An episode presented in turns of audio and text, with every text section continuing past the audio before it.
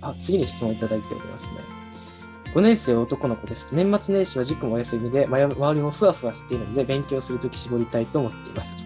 何を優先したらいいですかということですね。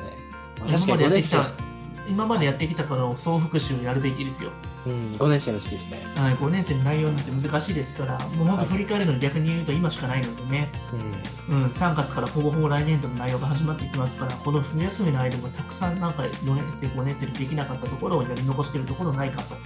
あとは模試の直しですよ。徹底的にやり直すっていうのいいと思います。なるほど、そういうのもなるほど。面白い話ですね。うん模試の直しをやってくると、どこの単元が抜けてるのかっていうのが具体的に見えてくると思うんで、そうしたらそこのところだけまた深掘りしていけばいいと思いますよね。はい。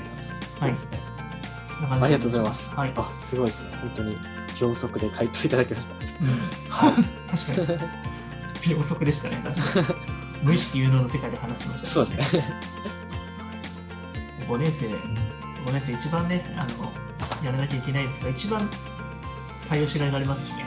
そうですね6年生ちょっとね、遅いですよね、やっぱり、実は。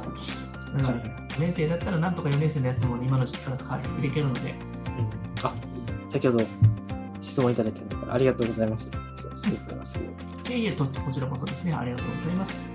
な感じでね、はい。はい。あとはなんかもう、他にありますか、石破先生の方で。あ特にございませんね。はい。はい。じゃあ皆さん、良いお年をお迎えくださいということですね。本当にありがとうございました。